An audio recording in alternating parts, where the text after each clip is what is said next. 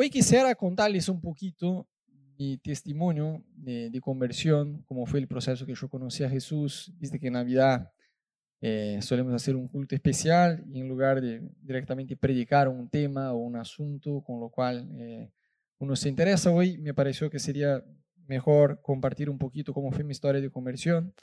Este, para poder inspirar un poco tu vida, o vos que por ahí te alejaste de Dios o que no conoces a, no conoces a Jesús de una forma personal, eh, puedas inspirarse, ¿no? Bueno, yo crecí eh, en un hogar donde con ocho meses mis papás se divorciaron. Eh, tengo, mi, familia es un lío, ¿no? Yo le digo a mi hermana más chiquita que para entender la familia necesita ser casi que una universidad, ¿no? Para entender. Porque yo tengo dos hermanas, ella tiene dos mamás distintas, mi papá salió haciendo hijos por el mundo, por así decirlo. Por el mundo no, pero en Brasil sí. Este, tengo dos hermanas, un hermano, y, pero solo mi hermano es por parte de padre y madre. Y cuando yo era chico, eh, cuando yo tenía seis años, mi mamá se convirtió, ella y mi abuela, ellas vivían juntas después que mi mamá se divorció de mi papá, y mi mamá tuvo una fuerte experiencia con Dios, un largo proceso de conversión en su vida, y por fin cuando yo tenía seis años, empecé a ir a la iglesia, a asistir a la iglesia con mi mamá, eh, iba como Dani Meli, viste, a, la clase de niños, hacía dibujos del arca de Noé, qué sé yo. De a poquito empecé a, eh, fui presentado a Jesús de, a poquito y aún en mi niñez empecé a tener experiencias personales con Jesús. Fui bautizado en aguas, fui bautizado con el Espíritu Santo y por fin cuando yo tenía ahí 12 años, el inicio de la preadolescencia, eh, mi, mi abuela falleció y yo digo abuela, por ahí vos tenés la imagen de tu abuela, ¿no? Pero esta abuela para mí era como una mamá porque vivía en la casa con nosotros y aparte yo compartía la habitación con ella. Entonces, tipo, era muy cercano a ella. Y un día mi mamá entró en la habitación y dijo, mira, tu abuela tiene de tres a seis meses de vida, según dijeron los médicos, porque a ella le encontraron un cáncer. Y yo no sé si fue un mecanismo de defensa o qué, o la inmadurez también de la edad, pero yo como que puse toda mi esperanza en que Jesús la iba a sanar, porque yo no tenía dudas de que Jesús era real, tenía el poder de sanarla, y yo, y yo dije, bueno, eso va a pasar, seguro va a sanar a mi, mi abuela, lo que no sucedió y mi abuela falleció en cuestión de tres meses después de este episodio, ¿no? Hoy, después de muchísimos años, yo veo la misericordia de Dios porque el diagnóstico que le dieron a ella era súper complicado y yo veo que Dios le dio un pasaje a la eternidad sin dolor, mucho más rápido y yo hoy puedo ver la mano de Dios en eso y ser agradecido a Dios por todo eso que pasó, ¿no? Pero la cosa es, yo de niño a los seis años conocí a Jesús, fui bautizado en las aguas a los nueve, a los nueve también fui bautizado con el Espíritu Santo y, mi hermano también, y con mi mamá y mi abuela íbamos a la iglesia. Por fin a los 12 años de edad, cuando mi abuela fallece, lo que pasó fue que con mi mamá y mi hermana empezamos a jugar un juego de, que se llama paddle. Viste que es una mezcla de tenis con squash, que puedes utilizar las paredes. Viste que desde esta época yo ya era deportista y no sabía, ¿no? Y ahí estaba jugando y en Brasil esto se, tipo en los 80 se hizo una viral la cosa, ¿no? Una fiebre. Todos jugaban paddle. Hasta los tipos más sedentarios que encontrar jugaban paddle. Y ahí empezamos a jugar y, los, y participábamos de torneos que solían suceder en los fines de semana. Y viste que en el pádel hay categorías, tipo categoría 1, 2, 3, 4. Bueno, nosotros jugábamos la sexta categoría, la, más de abajo, ¿no?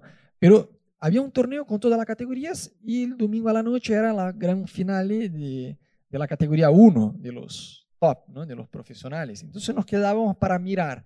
Y con eso de a poquito fuimos dejando de ir a la iglesia. Inclusive mi, mi mamá, que siempre había sido súper firme con Dios, pasa que con muy pocos meses ya habíamos enfriado con Dios mal, todos en casa. Mi mamá, no como mi hermano y yo, pero sí como que bajó un poquito la velocidad con, la cual venía caminando con Dios. Y yo creo que la muerte de mi abuela como que ayudó un poco con que yo me alejara, porque yo puse toda la expectativa de que Dios la iba a sanar, lo que no pasó. Y eh, nada, con eso yo como que también permití con que mi corazón se enfriara más con Dios. La cosa es, cuestión de pocos meses después, mi mamá por fin vuelve a la iglesia con todo, pero en este punto mi hermano y yo ya estábamos bastante lejos, ¿no? No queríamos saber nada más de iglesia, ya teníamos otro entorno de amistad. Yo creo que es saludable que tengamos amistades que no conocen a Jesús, tampoco somos llamados a vivir una burbuja dentro de la iglesia, Pero el problema es que ahí yo empecé a vivir una burbuja fuera de la iglesia, ¿no? Solo tenía amistades que no conocían a Jesús. Eh, la mayoría de las amistades de mi niñez, yo con el paso del tiempo dejé de, estar con ellos. Entonces mi entorno era solo de gente que ya no, no, caminaba con Cristo y ahí es muy difícil que uno sea luz porque vos sos una minoría, ¿no? Te dejas influenciar aún más con la inmadurez de la edad que, que me tocó en esta época entonces. Entonces a los 12 años de edad yo ya dejé de congregar, y una de las primeras cosas que cambia en la vida de alguien que se aparta de Dios, y te lo puedo decir por experiencia propia, que cambia mucho tu forma de pensar. De que tu cerebro, tus pensamientos es el motor de tu vida. Y Satanás gana espacio en nuestra mente y nuestro corazón, hace lo que quiere, ¿no? Entonces, eh, el primer pensamiento que, que empezó a cambiar en mi vida era la forma de pensar. O sea, ya no pensás alineado a la Biblia. Decís, no, bueno, yo creo en la Biblia, pero qué sé yo creo, pero ahí, ella ahí, yo acá, con mis pecados y mis errores. ¿no? Y vos empezás a valorar pavadas. Y era lo que me pasaba. Mi papá em, no se convirtió, no, no, no era cristiano entonces, y, mi papá valoraba mucho, eh, al igual que muchos inconversos, valores que no tienen nada que ver con la Biblia, ¿no? Y, me, me transmitió eso. Entonces, yo era un completo, pero un completo imbécil antes de conocer a Jesús ahorren los chistes decir, ¿cómo así Rodo era? ¿no? Que siempre me tiran cuando, hago, cuando cuento mi testimonio. Eh, pero de verdad, yo era un completo imbécil. Yo era un joven inmaduro que hace muchos años había conocido a Jesús y estaba eh, cegado por el orgullo, ¿no? Tenía relaciones enfermizas. Y era ya en mi adolescencia, eso, ¿no? Que yo le voy a compartir. Yo valoraba cosas absurdas, tipo intentar ser el ganador con las chicas, ¿no? Entonces, ponele que iba un boliche y estaba ahí con tres, cuatro chicas y yo me esforzaba por desfilar de la mano con las chicas delante de mis amigos. Es como, bueno, mira, ahora esta ya es la tercera. Como, mira que don Juan que soy. Completo imbécil, ¿no? Y aparte, el entorno de las amistades que yo tenía era tipo eh, un jardín infantes, básicamente, ¿no? Entonces, y eso funcionaba porque la gente valoraba, mis amigos venían a pedirme consejo, ¿no? Cómo llegar a las chicas y cómo hablarle a ellas, tipo la película Hitch con el actor Will Smith, ¿no? Y, era, y mi papá valoraba eso. Yo era un imbécil, mentiroso, orgulloso, me iba mal en el colegio, no hacía nada útil con mi vida, pero mi papá como que, este es mi hijo, es igual que yo. En mi época también me iba bien con las chicas, ¿no? Era su orgullo. Me acuerdo de, de un cumple que hubo en la casa de mi abuela, donde un tío mío, un hermano de mi papá, por la mañana había ido al colegio, yo estaba con una chica y después por la tarde me encontró en un mall eh, besando a otra chica. Y ahí contó en la familia, todo decía, ah, pero Rodo, ¿ves? Y eso como que me llenaba. Yo decía, wow, eso es un imbécil, ¿no? Pero bueno, era algo que valoraba y las relaciones que tenía con mis amigos eran así. Las relaciones también eran enfermizas. Yo no era mucho de tener novia, me gustaba más tener relaciones sin compromiso con, con las chicas, pero me acuerdo que hubo una chica que me puse de novio y me enamoré de ella de verdad y ya era novio, o sea, ni siquiera estaba en la etapa de conquistar, ¿viste? Ya era novio, pero tenía ganas de llamarla por teléfono para hablar con ella y no hacía. Por el orgullo, ¿viste? Va a pensar que estoy muy fácil. Muy fácil, ya era la novia. Pero esta clase de relación enfermiza yo tenía, ¿no? Estas relaciones enfermas en mi vida. Y las amistades también eran algo muy raro porque el tono de las amistades era mucho de competencia. Yo terminaba una relación con una novia, al día siguiente tu mejor amigo ya estaba ahí tirando piropos. ¿no? Así, bueno, qué amigo, ¿eh? Entonces las amistades eran en un, en un entorno de competencia, de comparación, de falsedad, de orgullo, de quién surfea mejor. Hace mi caso que hace muchos kilos atrás yo surfeaba entonces las amistades eran así, quién surfea mejor, quién le va mejor con las chicas, era toda una competencia, íbamos de vacaciones juntos y, los amigos casi que se agarraban a trompadas por el nivel de inmadurez con que se manejaban y tenían. Entonces, amistades muy truchas, mucha competencia entre las amistades. En casa, me acuerdo que llegó un tiempo que, como decimos en Brasil, yo caí en casa, mi mamá descubrió que yo estaba fumando marihuana mi relación con mi mamá, que siempre había sido una excelente relación, pasamos a una relación malísima porque mi mamá, cuando se enteró que yo me drogaba, empezó, por supuesto, a desconfiar. Y encima sabía cuáles amigos míos eran drogados, ¿no? Drogaditos. Entonces como que se enojaba cuando yo salía con ellos, no quería que yo saliera con ellos. Cuando yo volvía a casa, mi mamá me venía a oler como un perro, ¿viste? Porque quería sentir si, tenía olor a droga o a bebida. Este, entonces, nada, con las drogas, eh, yo nunca fui muy heavy, tipo, nada, el papá de Ana que tomaba té de hongo, ¿viste? Alucinógenos, cosas así. Yo nunca me metí así a fondo porque siempre tuve un miedo a volverme adicto, qué sé yo, capaz que me vuelvo adicto a eso y después no, no puedo salir. Entonces yo como que tenía un miedo, ¿no? un mínimo de temor me quedó. Sin embargo, eh, cigarrillo nunca pude eh, disfrutar, eh, es un asco, ¿no? ¿no? No, hay forma de disfrutar. Mi mamá, mi papá fumaba y cada tanto tiraba por la ventana el resto del cigarrillo, yo de forma discreta no salía, iba ahí al jardín de la casa de mi abuela, agarraba el final del cigarrillo terminaba de fumar para ver qué, onda, cuál era la sensación, pero nunca pude llegar a ser un fumante porque es asqueroso, no es como, no sé, un plato de comida que o te gusta o no te gusta. A nadie le gusta cuando empezás, tenés que perseverar sin que te guste para volverse adicto. Y yo decía, ¿para qué voy a hacer eso? No? Seguir insistiendo y fumar algo que no me gusta para después, ¿no? Mis amigos dicen, no, pero vos tenés que persistir. Yo decía, ¿para qué? Como comer caca, ¿no? Imagina que es Nutella, ¿no? No da, pero, pero después de mucho tiempo ahí te volvés adicto. Un asco. Entonces, fumar cigarrillo como que no me dio, no, no, aunque quise, no, nunca llegué a ser un fumante. Pero sí, marihuana, por lo menos el olor era bastante mejor y me daba un flash, ¿no? Entonces, eh, yo fumaba, tampoco fui un adicto, pero fumaba marihuana cada tanto. Mi relación con mi mamá eh, se cayó al piso porque desconfió un montón, porque yo le di razón, ¿no? Se enteró que yo fumaba, que le traicioné la confianza. Pero con drogas era eso, lo más lejos que yo me fui con drogas era utilizar una droga en Brasil que se llamaba lanza perfume. Em, y nada, en el colegio me acuerdo que el profesor de biología un día nos dijo, mira, ustedes se divierten en el carnaval con lanza perfume, minimizan la situación diciendo que es droga de carnaval y nada más, pero eso te puede matar y yo te voy a explicar. Y ahí empezó a dibujar en el pizarrón todo lo que le pasaba en el cuerpo, ¿no? Y dice, mira, en casos extremos, eso te puede dar un eh, paro cardíaco, ¿está bien dicho? Eso te puede matar, puede agarrar un paro cardíaco con perfume. Entonces no, no tengan esta idea, ah, eso es una droga de carnaval, nada más. Eso te puede matar. Y yo como adolescente maduro, lejos de Dios, no le hice caso para nada. Ah, este no sabe nada. Profesor de biología, ¿qué va a saber más que yo? ¿No? Que no sé sumar 5 con 5. Entonces fui de, de, de joda en el boliche, en, en, una fiesta ahí en Florianópolis, en un boliche, en el año de 97, me acuerdo. Y ahí estaba, y un amigo vino y me dio perfume y ahí yo traté de oler, ¿no? Oler no es con la nariz, ¿no? Dar clase de cómo utilizar drogas en la iglesia, ¿no? Con la, con la remera. Y yo traté de oler, y el tipo puso, pero mal, bastante. Y yo traté de inhalar, de, de oler, pero eh, en un espacio de tiempo muy corto. Y al principio, bueno, está bien, disfruté un montón, ¿no? Mi amigo decía, Rodo, estás bien. Y, la cosa te, da un flash fuerte, ¿no? Y yo escuchaba, Rodo, Rodo, Rodo, Rodo, Rodo. Estás bien, bien, bien, bien, bien. Y al, y al fondo había música tipo de, de, boliche, ¿viste? Y eso se distorsionaba y mi amigo, eh, tipo como la película Madagascar, ¿viste? Cuando le dan, eh, le pega un tiro al león y el león ve todo el flash, bueno, algo así, pero en la vida real, ¿no?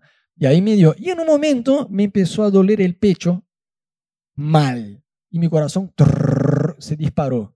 Entonces ahí yo me acordé de quién. Del profesor de biología en el colegio. Que decía, te puede matar. Yo decía, uh, y si el tipo tiene razón, ¿no? Y si el tipo que es profesor de biología y algo debe saber que yo no sé. y si eso pasa, ¿no? Y ahí que hice, empecé a orar. Porque ahí eh, el apartado se vuelve cristiano así, ¿no? Como el ateo que está en un avión hasta que empieza a caer, ya deja de ser ateo al toque, ¿no? Aprende a orar en cuestión de segundos. Y ahí yo me acosté al piso y ahí vino un amigo a atenderme, qué sé yo, abrieron espacio y ahí yo me acuerdo que acostado al piso en el boliche, yo de memoria oré al, Dios de mi niñez, ¿no? No me dejen morir acá porque seguro voy al infierno. Por favor, tened misericordia. Y ahí tuvo, pero bueno, me agarró un dolor de cabeza en este día que me arruinó la noche. Pero al día siguiente ya estaba en cualquiera, ya me había olvidado todo lo que había orado y seguí igual. Entonces con drogas yo nunca fui muy lejos, pero sí con la bebida. No llegué a ser un alcohólico, a pesar de que tomaba todos los días, y ya sé que eso parece un alcohólico con negación, ¿no? Dice, tomo todos los días, pero no soy adicto, pero yo tomaba casi todos los días, para no decir todos los días. Me acuerdo que hubo una época que me, rompí, la pelota, me rompí la pierna jugando la pelota y tenía yeso, estuve ahí dos meses con, con yeso hasta acá, iba en muletas hasta un bar que había en la esquina de casa a tomar, porque tenía que tomar, sentía la necesidad de tomar. Entonces no era alcohólico, pero estaba en camino y bastante rápido estaba en camino a volver, volver un adicto, ¿no? Y a los 16 años de edad fui a un paseo con el colegio donde había todos los maestros, las profesoras, la directora del colegio. Allá en Curitiba había un colegio que se llamaba Don Bosco. Y ahí fuimos con todo el colegio a un paseo en una quinta y varios amigos eh, habían llevado whisky en botellas de bicicleta, viste que no son transparentes, entonces no sabes qué hay adentro. Un profesor iba a imaginar que, no sé, a la una de la tarde los alumnos estarían tomando whisky, ¿no? Y ahí estuvimos, yo tomé un litro y medio de whisky, pero en esta época yo tomaba, no sé, literalmente seis eh, latas de, de, cerveza y no, nada, no, ni siquiera alegre me quedaba. Entonces pensé, bueno, tranquilo, pero no era cerveza, era whisky, un litro y medio, literalmente lo tomé en cinco minutos. Entonces, no es que me emborraché, me emborraché mal, ¿no? Mucho más de lo que pensé. Y aparte, un día antes había sacado el yeso de la pierna que, que estaba rota, con, ¿no? que me habían enyesado. Entonces, no sé si ya tuviste la oportunidad, la increíble oportunidad de meter un yeso en la pierna, es hermoso porque cuando te sacan no puedes caminar normal, ¿viste? Caminas todavía un poco, tenés que hacer fisioterapia, todo lo demás. Entonces, encima ya no podía andar normal por el tema del yeso que me había sacado un día antes. Y ahí me emborraché mal. Y en este día, para encortar la historia, para hacerla corta, para hacer el papelón más corto, me emborraché pero mal. Entré en precoma alcohólico eh, en este paseo con el colegio, ¿no? Yo no tengo, de verdad, no tengo recuerdos de, hasta de este punto en, adelante, ¿no? Me acuerdo que allí estábamos jugando el fútbol ya medio alegre y no podía ni siquiera jugar por la pierna, ¿no? Eh, y había un restaurante encima de un monte y estábamos ahí abajo y había una escalera enorme y yo me acuerdo que empecé a subir la escalera y en eso entonces se me acerca la directora del colegio porque ya había sentido el olor a bebida y empezó a hacerme preguntas, ¿no? De mi vida, qué sé yo. Y yo hasta ahí tengo el recuerdo. De ahí en más no tengo absolutamente ningún registro de tan grande fue la borrachera, ¿no? Pero me acuerdo que subir la escalera, coordinar los pasos para subir la escalera por el yeso y por estar borracho y a la vez contestar lo que ella me preguntaba era como, no, cállate la boca porque o subo la escalera o contesto tus preguntas, era algo así, ¿no? Entonces era como, me costaba. Bueno, al final llegué y de ahí no tengo, ni siquiera tengo recuerdo de, allá arriba. Tengo recuerdo de cuando empecé a subir. Pero básicamente lo que dijeron es que ahí íbamos a almorzar y yo empecé a reír alto y los profesores desconfiaron que yo estaba borracho, pero no sabían si estaba ¿no? de joda o no, si era un chiste o qué.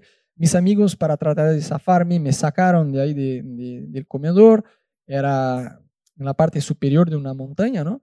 Y cuando yo salí, eh, yo salí y, no sé, cayéndome ahí en la, caía, ¿no? en la montaña y los profesores se asomaron a una ventana para verme, para chequear si, era un chiste o si yo estaba literalmente borracho. Pero cuando ellos me vieron que sentado sobre la montaña, bajé mi pantalón hice pis sobre mi propia pierna, no tuvieron dudas que yo realmente estaba borracho y que no era un chiste, ¿no? Entonces, lo que me dijeron, yo les cuento lo que me dijeron, no tengo ningún registro, por suerte, de eso, ¿no? Eh, que los profesores vinieron a buscar y yo salí eh, corriendo tratando de huir de ellos, pero borracho, con la pierna con el yeso, eh, encima con, qué sé yo, ¿no? el calzoncillo abajo, no sé. Empecé a correr y caía y había montos de caca de, de, caballo y ahí me camuflé en, este, ¿no? en la caca y ahí por fin me, me topaba con una cerca de alambre de púa, dice, ¿no? alambre de púa, ¿no? Y ahí dicen que yo iba en contra, me tiraba y volvía, y me tiraba y volvía hasta que los profesores llegaron, ¿no? Después, ahora después me desperté en casa y estaba todo lastimado por todo el cuerpo, ¿no? Y cuando me desperté en casa no tenía ninguna, ningún recuerdo, pero sentí el olor, hasta el día de hoy, si yo siento el olor a whisky, como que me da ganas de vomitar hacia el toque.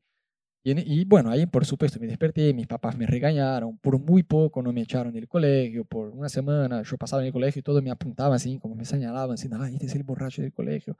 ¿no? Mi mamá debería estar tan orgullosa de mí, por Dios. Fue un papelón, pero profesional.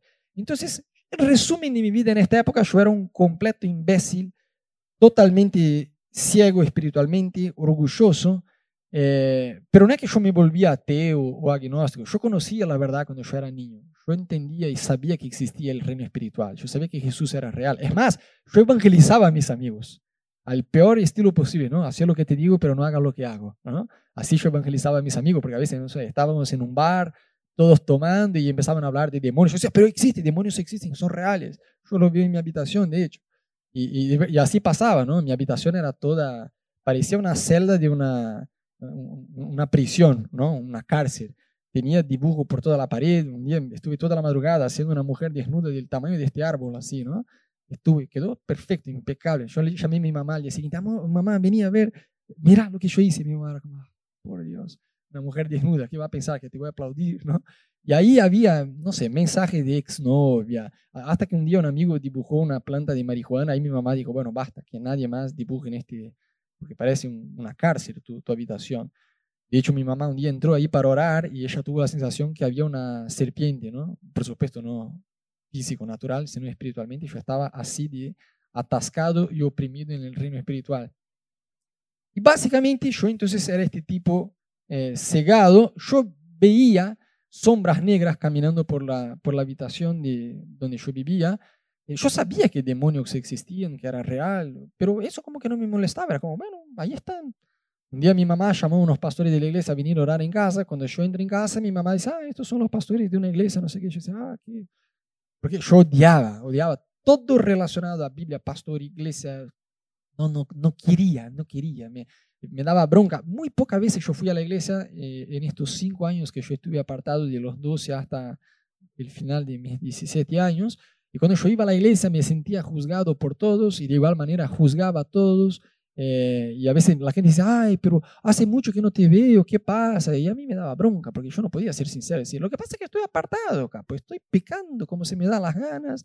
Eh, odio venir a la iglesia, el tiempo de alabanza, mientras todos están alabando, yo estoy ahí porque para mí no tengo relación con este Dios a que alaban, me parece eterno, la prédica, las canciones, todo es súper aburrido no tengo ganas de estar acá, quería estar en cualquier lugar, menos en este lugar aburrido. No podía decir eso. Entonces, no, pasa que estoy con muchas cosas, ¿no? emborrachándome en el colegio. Entonces, eh, para mí era una pesadilla ir a la iglesia. Em, mi mamá hizo un montón de intentos de evangelizarme, me acuerdo que vino a regalarme, me escribía cartas, yo me sentía culpable porque cuando empezaba a leer la carta y veía que la intención era evangelizarme, dejaba de leer. Eh, un día mi mamá entró en la habitación para hablar y yo la corté de una, así, rápido, ¿no? Mamá, a ver, Hablemos de Dios entonces. Dios no me da libre albedrío. Sí. Entonces, respeta mi libre albedrío. No quiero ir a la iglesia, mamá. Entendé. Odio a la iglesia. Es aburrido. Yo de verdad pensaba, a pesar de que la iglesia que mi mamá iba era una iglesia íntegra, digamos, nunca hubo ningún escándalo financiero ni nada del estilo, eh, yo de alguna manera como que me daba pena a mi mamá. Yo pensaba que en la iglesia le lavaban la cabeza a mi mamá. ¿Viste? Como mi mamá, pobrecita, es, eh, no sé, hay manipulación, eso, el otro. Entonces, como que daba pena mi mamá. Yo decía, no quiero ir a la iglesia. Para mí es retrógrado, es aburrido, odio, no voy, no voy. Si Dios me da libre albedrío, respeta mi libre albedrío. No voy, por favor, deja de invitarme, porque todo domingo ella venía a invitarme. Yo le tiraba una excusa, no, hoy me duele la panza, hoy me duele la cola, hoy me duele no sé qué, la oreja, cualquier cosa, no voy. Y sentí un profundo alivio cuando mi mamá iba y yo quedaba en casa. Ay, fe de la iglesia, por amor a Dios, nadie merece eso, ¿no? Qué cosa más aburrida. Entonces, era esta mi realidad en ese entonces, ¿no? Entonces mi mamá vino un día y me regaló un libro que se llamaba Buenos días Espíritu Santo. Y yo empecé a leer, leer.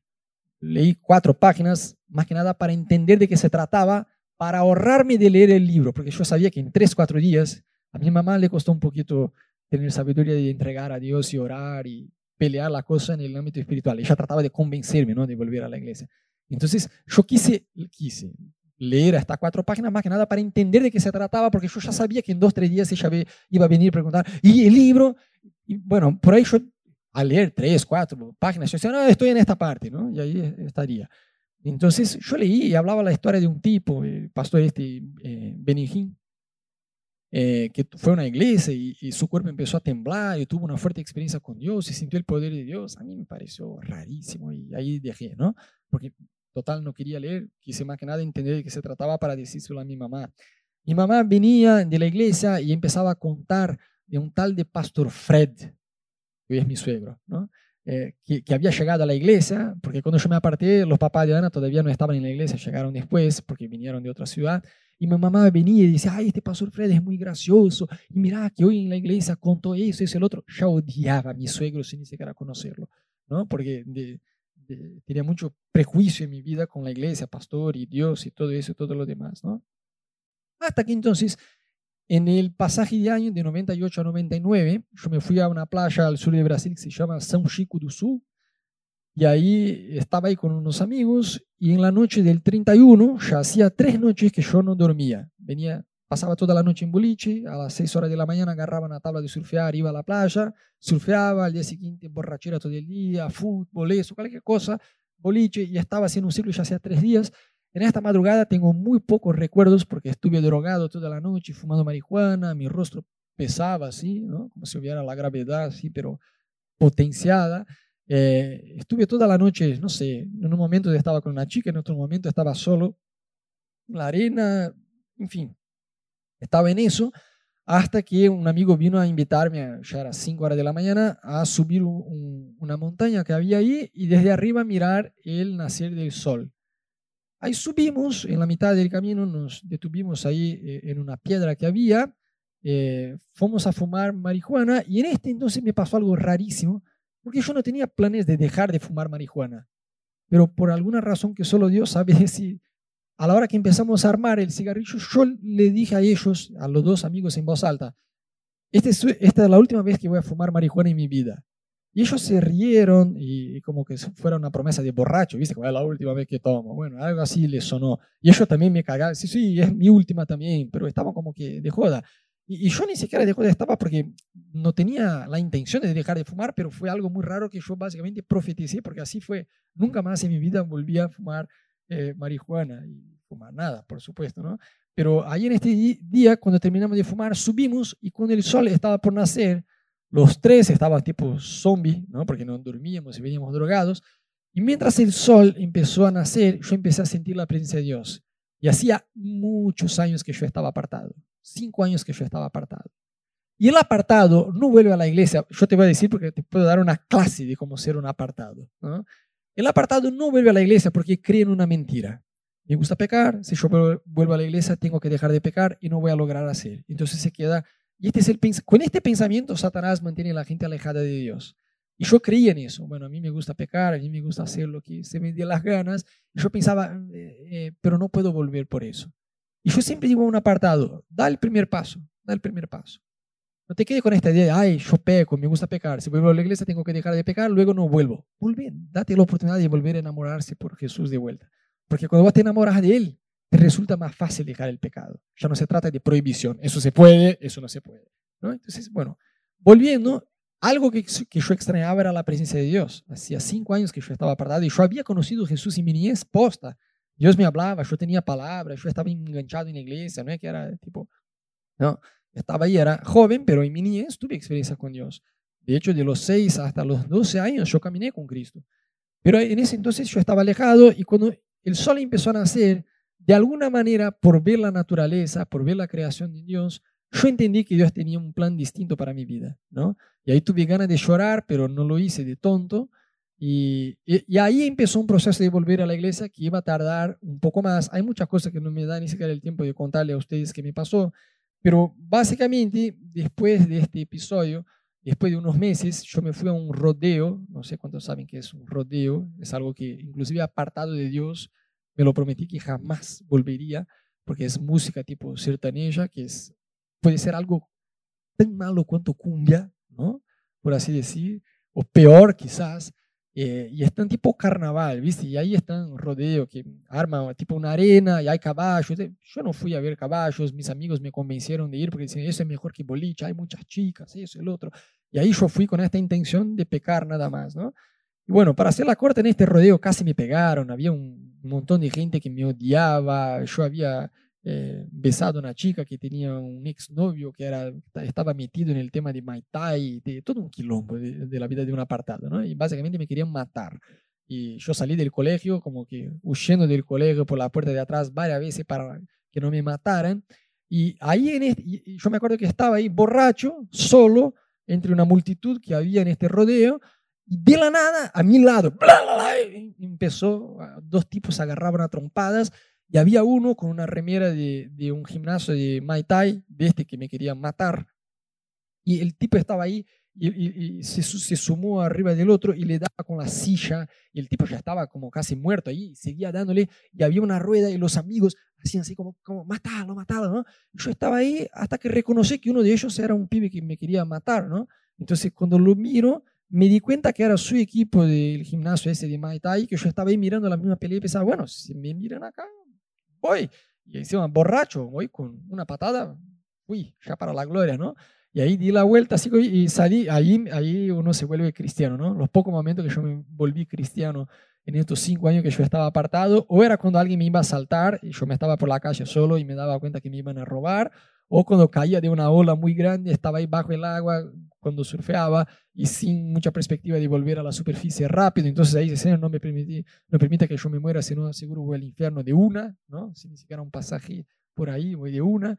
Entonces en estos momentos yo me acordé de Dios en este rodeo, en un momento, eh, estoy caminando, me detuve a hablar con mi mamá por el, por el teléfono, en ese entonces no tenía celular, era hace mucho, era tipo teléfono público, ¿no? Y cuando termino la llamada y voy a salir del teléfono público, como que me detuve, yo sentí de una forma nítida que había dos demonios de mi lado, ¿no? Y era así tan nítido como que me detuve para como que no, no choquearme con ellos, ¿no?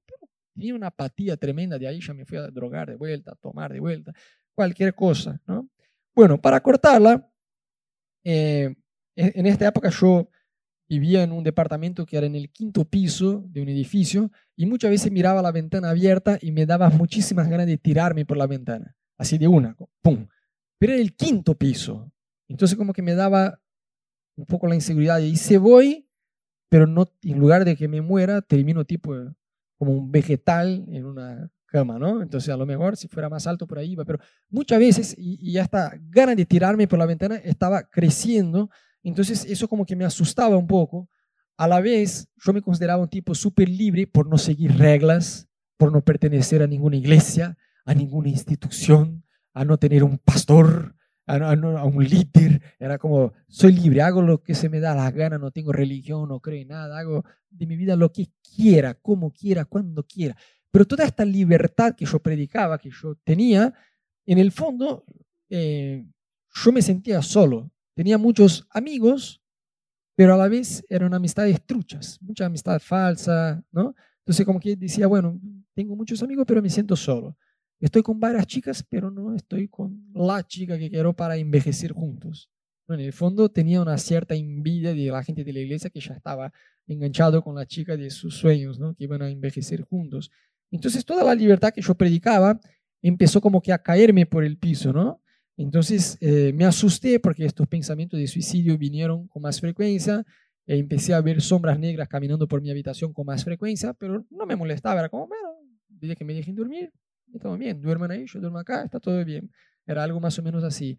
En esa época mi hermano tenía una guitarra, eh, tipo esta de la película Volviendo al Futuro, ¿viste? Roja, chiquita. Y nada, en mi adolescencia empecé a, aprender un poquito la guitarra y ahí cada tanto me prendía con la guitarra en la, en la habitación de mi hermano. Teníamos un libro chiquito con unos himnos. Eh, hace mucho, algunos ¿qué es himno No solo conocen himno nacional. Bueno, en las iglesias hace muchos años se cantaban himnos. Y ahí en eso entonces yo aprendí y, a veces, algunas veces, eh, en febrero, marzo de 99, Estuve ahí en la, en la habitación de mi hermano con esta guitarra y tocaba canciones de la iglesia. Y mientras cantaba lloraba un montón, porque estaba bastante endemoniado, ¿no? Y sentía un alivio y en eso entonces como que sentía una invitación de la parte de Dios a volver a, a caminar con él. Hasta que en una mañana me fui a una playa a surfear con unos amigos después de pasar toda una noche en un boliche y cuando volví de esta playa, yo me volví loco. Literalmente me volví loco, perdí la razón. Volví a casa hablando sin parar. Hablaba, hablaba, hablaba, hablaba, hablaba un montón y hablaba cosas sin sentido. Totalmente desconexas una de la otra. No tenía, perdí la razón, me volví loco. Así de simple fue. Y yo preguntaba a mi mamá, por ejemplo, ¿qué es pasto? mamá decía, bueno, ¿qué es pasto? Y mamá trataba de explicar, ¿no? Bueno, pasto es la ciudad donde vino Camilo, no, pasto, ¿no? Césped. Y, yo decía, está bien, pero ¿por qué es verde? Sí, mi mamá como una psicóloga trataba de aclararme las cosas casi como si fuera desde lo natural, ¿no? Mi mamá tenía la esperanza que charlando conmigo yo iba a volver a la razón. Y yo decía, y mi mamá decía, pero que tiene clorofila. Y yo decía, pero clorofila no es el nombre de un perfume, mamá. Y empezaba a llorar. Bueno, hoy nos reímos, pero en ese entonces para mi mamá fue como, ella dice, yo estuve así por dos semanas. Y ella dijo que fue las dos semanas más infernales de su vida, porque el pensamiento que más le atormentaba a mi mamá era, ¿y si mi hijo no regresa a la normalidad? Como pueden ver, volvía a la normalidad, ¿no? Pero en ese entonces mi mamá no sabía. Entonces así yo estaba y después de unos días, me quedé tres días despierto, mi mamá me llevó a una reunión de la iglesia, para hacerla corta había una amiga de mi mamá ahí que era psiquiatra, ni siquiera era psicóloga, psiquiatra, que es un nivel más, más avanzado.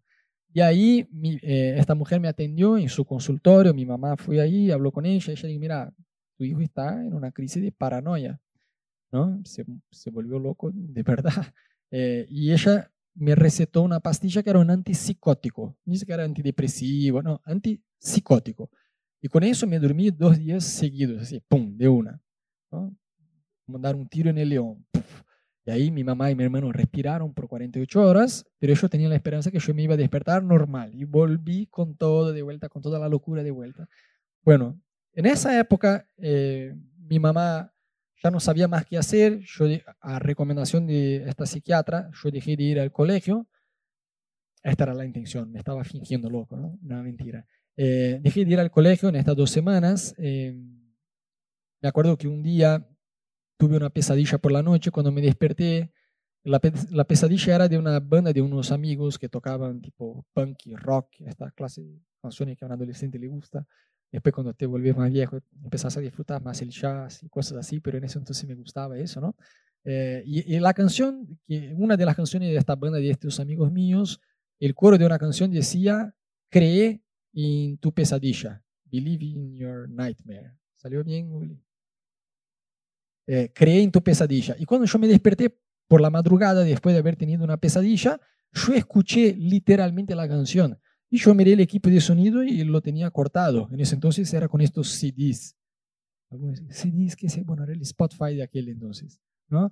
Y, no, estaba prendido, era imposible de, de, que estuviera escuchando literalmente. Entonces fueron dos semanas donde yo estuve muy, pero muy metido en el reino espiritual a full. ¿no? Y en eso entonces por la mañana hablé con mi mamá, con mi hermano, y yo decidí, por, porque fue muy loco, porque a pesar de que yo estaba bastante endemoniado, a la vez Dios me hablaba mi corazón se fue ablandando en estas dos semanas. ¿no? Entonces yo estaba bastante más susceptible a Dios, susceptible al reino espiritual como un todo. Pero yo junté todas las músicas que yo tenía y decidí prender fuego. Yo escuchaba una, una canción de, de unos aborígenes australianos, tipo surf music, que tenía una onda muy copada, pero a la vez ellos tenían un instrumento así grandote, viste, que se asopla, no me acuerdo el nombre, Jiju, no sé nombre raro. Pero básicamente la vibración de este sonido despertaba los espíritus ancestrales de la tribu, era algo rarísimo. Y si bien ellos cantaban en inglés, las letras eran muy heavy y aparte tenían un dialecto de ellos, tipo de indio. Sí, capaz que Camilo entiende, pero yo no entendía nada. ¿No? Y, seguro tenía una carga espiritual muy heavy. Bueno, y encima canciones normales, pero que decía abiertamente, me estoy volviendo loco, me estoy volviendo loco, estoy perdiendo la razón, me quiero morir. Varias canciones que eran justamente no coincidencia, sino consecuencia de la cosa que yo cantaba y de lo que yo estaba viviendo, ¿no? Entonces yo aprendí fuego en eso, creo que espiritualmente como que liberó un poco, pero todavía seguía loco, seguía fuera de la razón. Y un día le agarró una crisis de lloro y mi hermano, de llanto y mi hermano, y después de dos semanas así en casa, mi mamá y mi hermano, pobres, también estaban quemados, ¿no? Ya no aguantaban más. Y un día mi hermano entró llorando a la habitación de mi mamá y dijo, mira, por el amor a Dios, llama al pastor de la iglesia que venga a orar por Rodo, por, Rodo, porque eso está peor que la muerte de nuestra abuela. Entonces mi mamá llamó al pastor. Yo me quedé contento cuando descubrí que el pastor venía a mi casa, porque yo me fui abriendo a Dios en estas dos semanas. Si bien antes estaba apartado, en estas dos semanas yo no me daba cuenta que estaba loco, notaba, me daba cuenta que la gente estaba preocupada, pero yo no me daba cuenta cuán mal yo estaba, ¿no? Eh, pero en estas dos semanas yo me fui abriendo a Dios. Entonces viene el pastor a hacer liberación en casa.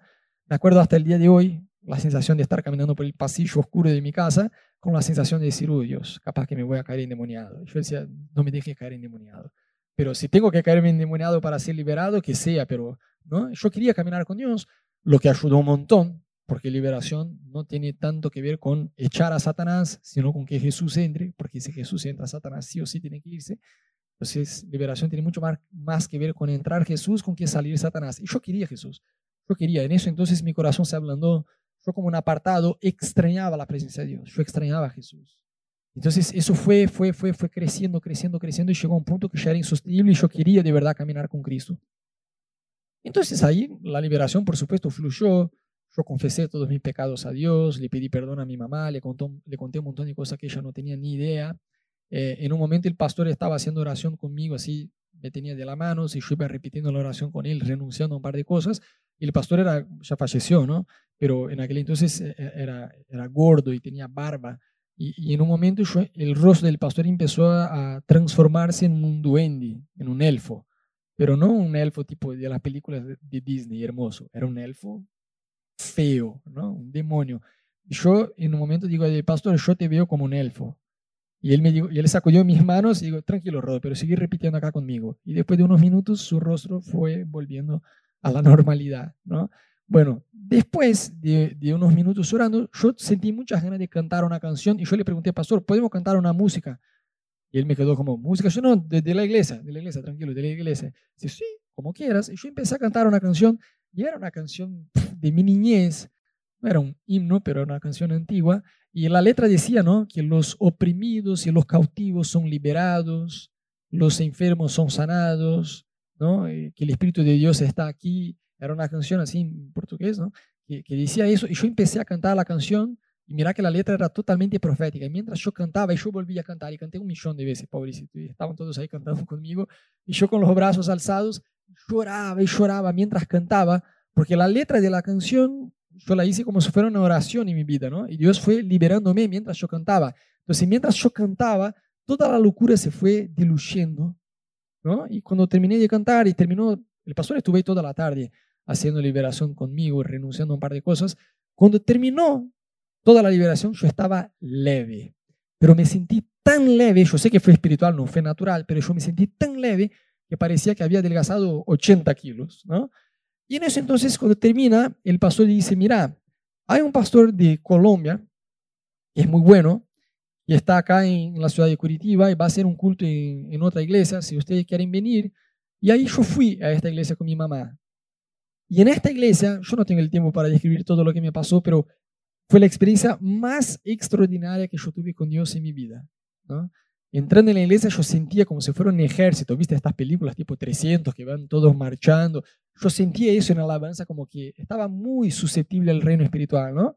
Y todo lo que el pastor predicó como que me entraba, era como si la prédica era para mí, ¿viste? Al final hizo un llamado de que pasara frente a aquellos que querían comprometerse más con Dios.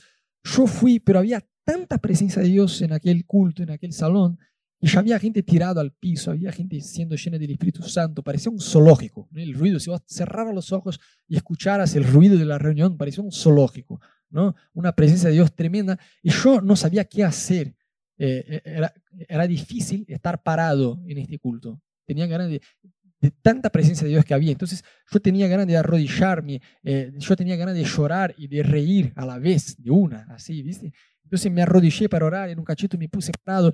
Y entonces yo eh, estaba ahí todos a frente, el pastor nos condució en una oración, dijo que abriéramos las manos, cerráramos los ojos, yo cerré los ojos. Y ahí cuando yo cerré los ojos, yo tenía la sensación como si hubiera una licuadora en mi pecho en el nivel 20. ¿no? Yo sentí el Espíritu Santo ahí. Y yo cerré los ojos y yo sentí que Jesús estaba allí. Pero no allí tipo ahí en la iglesia, no, ahí, en, el espacio donde yo estaba ahí enfrente, había más gente ahí, ¿no? Entonces yo abrí los ojos asustado porque pensé que iba a ver a Jesús, que sé yo, era tan real la sensación, y yo pensé que todos estaban probando lo mismo. Entonces cuando yo miré, no sé, a alguien bostezando a mi lado, pensé, bueno, yo estoy teniendo este, este, esta experiencia con Dios, no es algo colectivo, ¿no? Entonces volví a cerrar los ojos y yo sentí Jesús caminando en mi dirección. Y Jesús caminaba con poder, con autoridad, con honra. Y volví a cerrar los ojos y, yo sentí que es muy loco explicar experiencias eh, espirituales así, ¿no? Eh, personales que uno tiene. Pero yo sentí que Jesús estaba ahora dentro mío. Entonces yo empezaba a mirar las personas de la iglesia con los ojos de Jesús. Yo tenía una compasión profunda por ellos. Gente que yo ni siquiera conocía, no sabía ni siquiera el nombre, ¿me entendés? Eh, después de unos meses de esta experiencia, yo me encontré en la Biblia con, la, con el verso bíblico que dice que Jesús miraba a las multitudes como, como ovejas sin pastor, ¿no? Y de ella Jesús tenía gran compasión. Yo digo, bueno, esta compasión fue lo que yo sentí. Entonces yo caminaba entre estas personas y ahí yo empecé a orar en lenguas y mi cuerpo empezó a temblar, pero como si yo hubiera agarrado con la mano mojada cables de electricidad, ¿viste? Pero temblaba y era totalmente involuntario. Y si bien yo sabía que era del Espíritu Santo, yo no estaba acostumbrado con esta realidad. A ver, yo era el tipo que pocas semanas antes estaba en un bar emborrachándome, cualquiera. Y ahí yo estaba en la iglesia siendo lleno del Espíritu Santo. Mi cuerpo temblaba. Para que tengas una idea, mi mamá, mi mamá pensó que yo estaba endemoniado en la iglesia. De tanto que yo temblaba. Yo trataba de caminar con pasos más largos, así como que para contener un poco todo eso, lo que yo sentía, ¿viste? Entonces empezaba a temblar así. Y la voz, la voz salía así, ¿viste? Temblando. De tanto que yo temblaba y, y oraba en lenguas y gritaba en lenguas. Y de alguna manera, no me pregunté cómo, yo sentí que más allá de invitarme a volver a la iglesia, en ese día yo sentí de parte muy clara de Dios un llamado al ministerio. Y ahí me asusté, porque yo sentí que era algo grande. Y yo no me sentía, no me siento apto para lo que Dios me llamó. Entonces yo gritaba a Dios, ¿por qué yo, Dios? ¿Por qué yo? ¿No? Y yo sentí que debería darle una respuesta a Dios. Y estuve, no sé, más de hora temblando y, y todo lo demás. Y para hacerla corta, yo no le dije nada a Dios, no le contesté si iba a aceptar el llamado o no, porque yo no quería ser impulsivo. Sí, sí, señor, heme aquí. Y al día siguiente iba a estar emborrachándome en un bar o con una chica o cualquier cosa. Yo quería, ya había estado cinco años apartado, haciendo cualquiera. Si yo le iba a dar sí, yo le iba a dar sí, posta. Pero yo sentí, de vuelta no me pregunte cómo, pero yo sentí que junto con este llamado al ministerio venía un precio a pagar de alta renuncia personal. En ese entonces ni siquiera existía Argentina, ¿no? Ya existía, pero yo no sabía nada. Eh, y yo sentí que si dijera sí, me iba a costar, me iba a doler, no iba a ser fácil. Entonces yo no quise darle, sí, Jesús, heme aquí. Y ahí pensando si iba a decir sí o no, el temblor todo se fue disminuyendo de a poquito, ¿no? Eh, ahí volví a casa y en casa, cuando estaba ahí, llegué ¿Qué, ¿Qué pasó? En este día yo no quería que nadie me, me, viniera a hablar nada. Viste que los cristianos somos una raza, ¿no? Alguien empieza a ser lleno del Espíritu Santo, ya queremos ir a orar con la persona. Y en este día yo, yo no quiero que nadie acá en esta iglesia venga a orar, darme palabra, nada. Yo quiero que sea solamente vos y yo. Y varias personas, gente, yo temblaba. Mi mamá pensó que yo estaba endemoniado, ¿me entendés? Hasta que una amiga de ella se le acercó y dijo, che, mira qué unción que tú estás recibiendo en esta noche. Y mi mamá, ah, unción, entonces no es un demonio.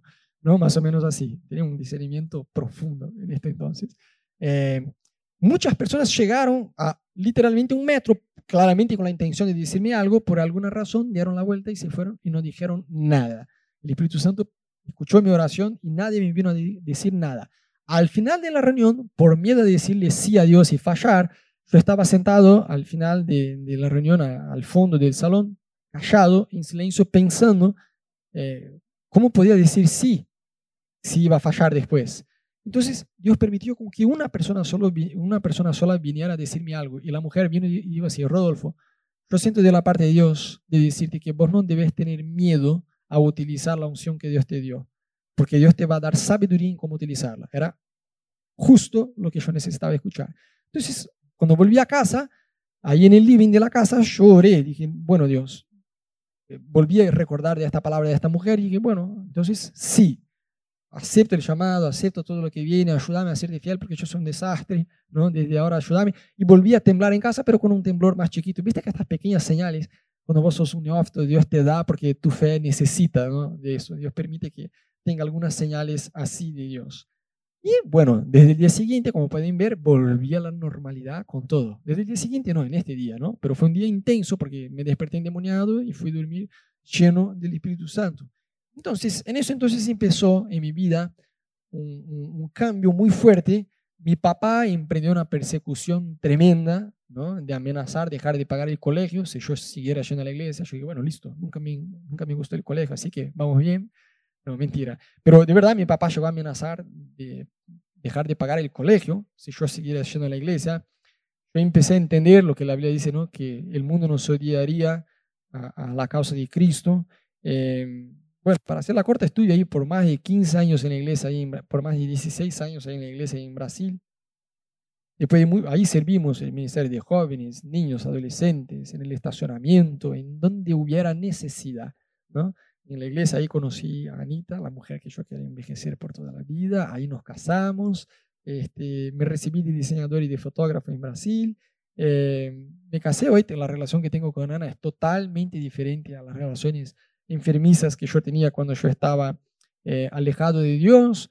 Dios me regaló dos hermosos hijos, Mel y Dani.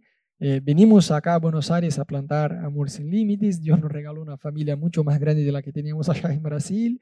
Eh, y estoy súper agradecido por Dios, por todo lo que Dios me hizo.